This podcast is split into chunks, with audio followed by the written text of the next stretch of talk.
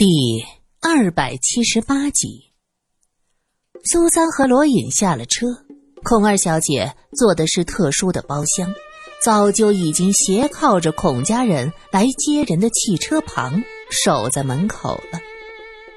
嗨，小美人儿，要不要姐姐送你一程，或者 去姐姐家住啊？一定宾至如归，和你自己家一样。孔二小姐笑眯眯的说着，罗隐闻言连忙揽住苏三的肩膀，冷着脸说道：“谢谢盛情，咱们有地方住。”孔二小姐的眼睛微微眯了一下，或者，妹夫你也来吧，这丑媳妇儿总得见公婆嘛。罗隐的脸色一僵，正在这时，下车的苗一救了他，苗一。正带人押着犯人，准备移交给南京方面。他看到罗隐在这儿，急忙过来请示：“头儿，我这就带人将犯人送过去。”罗隐找到台阶，急忙说道：“一起去。”说着还悄悄拉了苏三的手一下。苏三道：“啊啊，对，我带着相机，这个新闻被我偏得了。”孔二小姐看着两个人落荒而逃。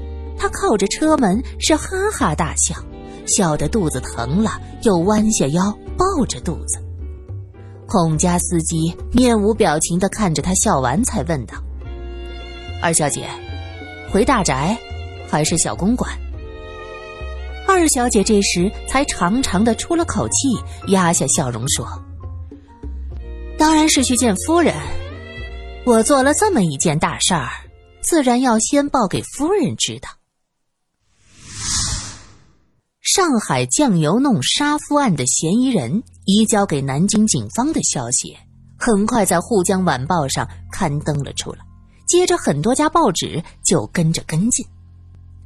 林淑宁端着牛奶过来，刚放到桌上，就听到“砰”的一声。杨梦生气愤地将《沪江晚报》拍在桌上，大约觉得还不够解气，又捡起来团成一团，用力地扔出去。可这报纸太轻了。只扔到他脚底下，杨梦生愈加的恼火，站起来恶狠狠地踩下去。在林淑宁的心中，杨梦生永远是沉稳从容的，从来没有出现过这种浮躁的情况。她急忙按着丈夫的手劝道：“梦生，你别这样，你是个上等人，何苦和一个下等女人一般见识呢？那个谢阿妹。”不管如何，都是杀了人呐！就算到了南京，他也不能无罪释放啊！杨梦生正在气头上，看到林淑宁这副云淡风轻大小姐的面容，就特别的心烦。特别是听到她说什么下等女人，他气儿不打一处来，一巴掌打在林淑宁的脸上。下等女人，我就是下等女人的儿子，怎么你也看不起我母亲吗？林淑宁几年前想过这个问题，那个时候她还是高高在上教授家的大小姐，杨梦生只是林教授众多弟子中最沉默寡言、最穷的那一个，天渊之别呀！在他心里，杨梦生也是被划入下等人的行列。后来林教授死了，自己因为沈慕白的事儿遭人嘲笑，而杨梦生呢？却靠着个人能力做到了大法官，两人之间的差距是越来越小。林淑宁并没有仔细去想这两个人出身的差别。此刻，杨梦生猝不及防的一个耳光打得他半天缓不过神来。他捂着脸，看着杨梦生脸上暴虐的神情，向后退了一步。果然是下等女人生的，还有个下流嫔。强奸犯的父亲，你也就这样了。这话像根刺，深深的扎入杨梦生的心里。他哗啦一下将早餐的杯子碟子一股脑划拉到地上，也不管林淑宁走到门前，拎起西装，哐的一下就将门给摔上。林淑宁无助的蹲在地上，哀哀的痛哭起来。她从丈夫的暴虐中看到了传说中那个黄包车夫的影子。她心想：“我错了吗？以为他无父无母，好控制。可是我忽略了他那个复杂的家庭。”杨梦生气恼的走出家门，拎着西装，却想起今天是周日，法院并不上班。这时他才觉得一阵茫然，竟然不知道该到哪里去。过去的同学，读书时就没有深交过，自己一门心思向上，无暇和人联系搞关系。法院的同事和他也没什么交情，他一直摆出一副公正严明的样子。明着暗着堵了不少同事来钱的渠道，恐怕呀，有几个人正背地里恨他恨得牙痒痒呢。杨梦生在路上走了一会儿，突然看见一辆黑色的奥斯汀从远处开过来，车子直直的，像是奔着他来。杨梦生心中一紧，连忙握紧腰间的枪。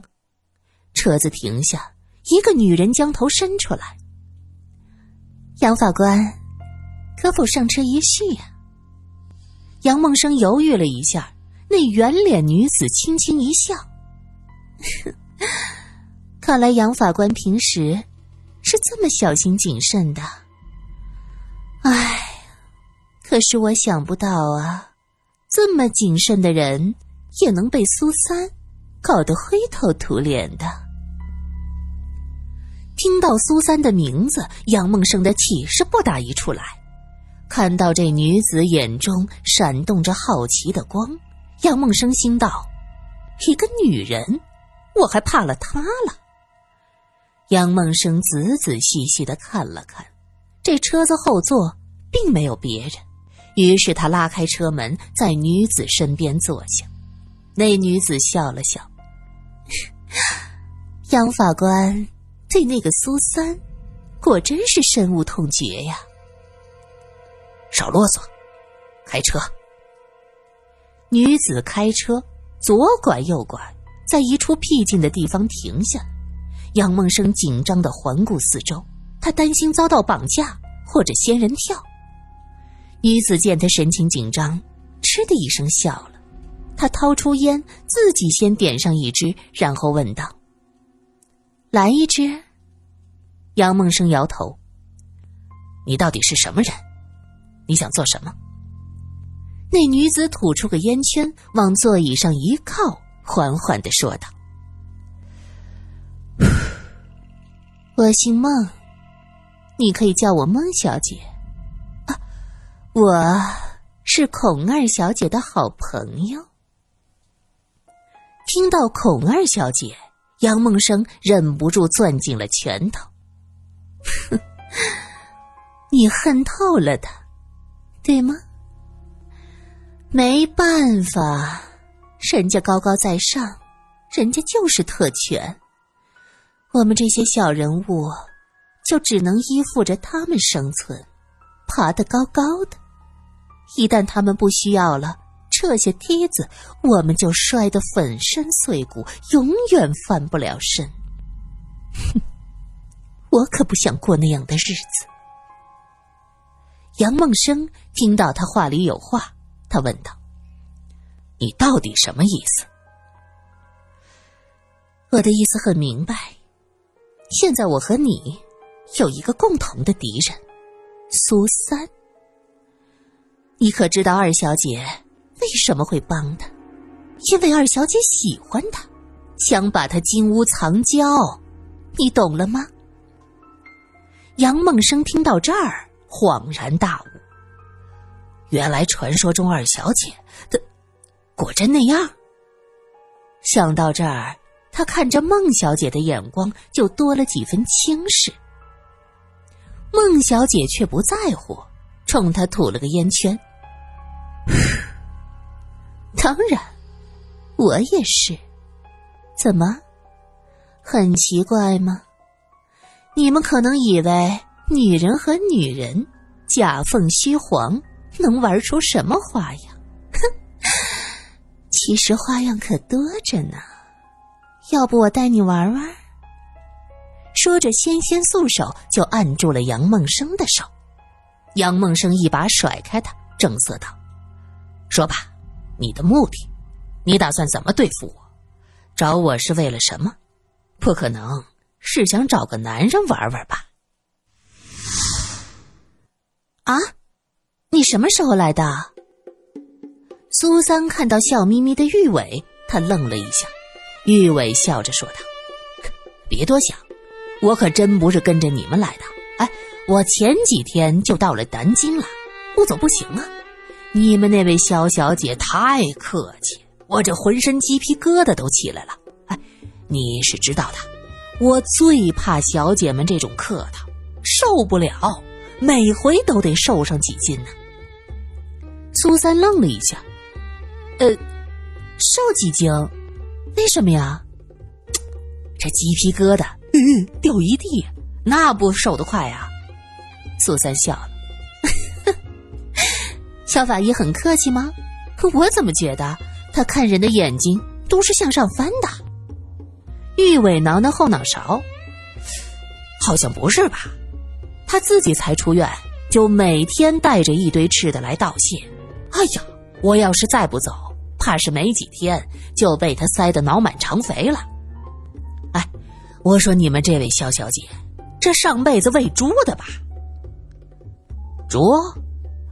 肖小姐可不是我们的，是你的好同学，罗探长。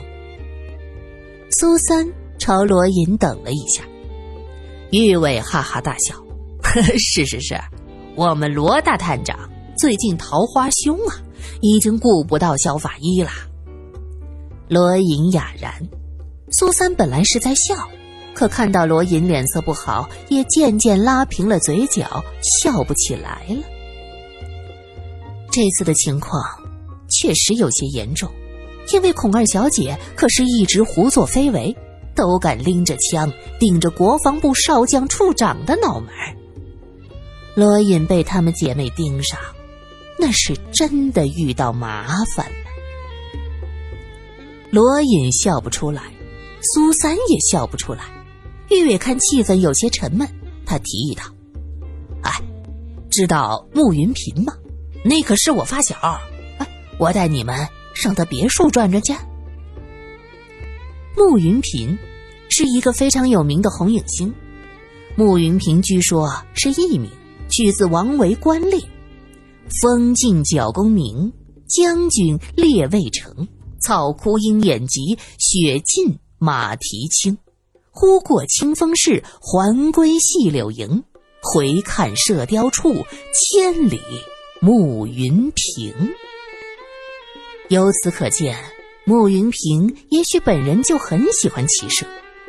苏三听玉伟说是他发小，就问道。好呀，我对这个人很感兴趣，能不能采访他？哎，他叫慕云平，难不成真的会骑马射箭？玉伟一拍胸脯，采访他，小意思，包在我身上，我有他私人的电话，和他约个时间就行。哎，你还真说对了，我俩从小一起学的骑马，他骑射功夫不错哦，当然不如我。罗隐说道：“我还要去办嫌犯交接的工作，你们去吧。苏三呐，你要注意安全。上回开车撞你的川军还没调查出来路，去的时候要小心呐。”玉伟拍拍腰间：“放心，我带了枪，小爷的枪法那是百步穿杨，哪个不长眼的敢炸刺儿，看我不给他个噗透心凉！”一辆轿车拐来拐去，在鼓楼宁海路附近一栋别墅前停下。看来这穆云平和玉伟还真是铁哥们。接到玉伟的电话，问清他们所在的位置后，马上派车来接他们。瓶子，你这新房不错呀。一个男子从别墅里走出来，玉伟笑着打招呼：“住着还行。”至少这边安全。被叫做瓶子的男子走过来，冲着玉伟当胸就是一拳。叫你到南京玩，你就是不来。现在是什么风把你吹来了？玉伟也不甘示弱，对着他的胸口也还上一拳，这才笑道：“这不是来了吗？介绍一下，这我好朋友苏小姐，是上海沪江晚报的记者。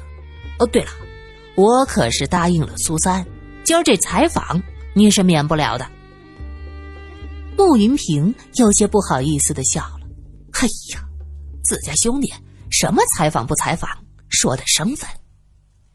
莫先生，你现在可是最红的电影明星，还是希望能看在山鬼的面子上，给我个机会啊？苏三担心他不接受访问，连忙跟上一句。玉伟笑道：“甭听他胡咧咧，开玩笑呢。敢不叫你采访，看我收拾他。”大家进了门，在大厅处坐下。穆云平跑进厨房，捣鼓了一会儿，端着茶水上来。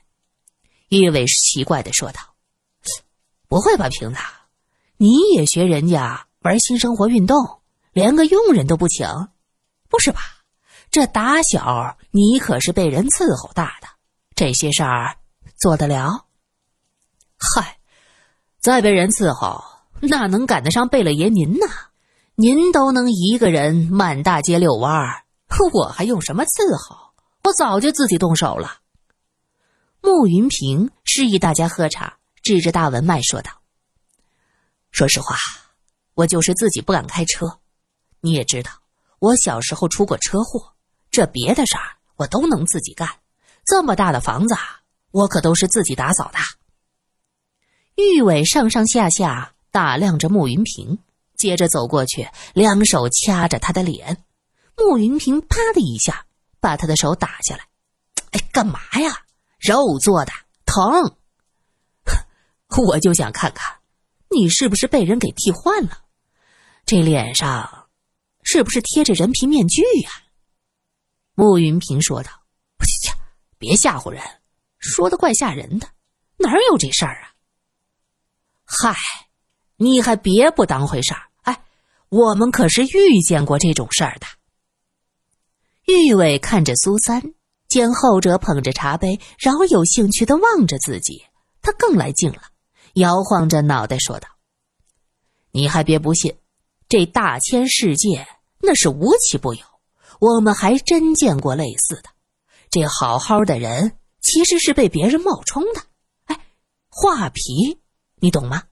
就是类似画皮，这外边的皮是一个人，这里边的心脏。”那是另一个，这可是真实的案子。听着玉伟卖弄故事，穆云平眉头微微一皱，眉心一跳。玉伟以为他害怕了，接着说道：“怎么样，害怕了吧？瞧你那胆儿，打小就怕黑怕打雷。哎，实话告诉你，这位苏小姐，我好朋友苏三，那可是经历多多呀。”类似的诡异事儿见多了，人家一点都不怕呢。穆云平看看苏三，又看看玉伟，他苦笑了一下。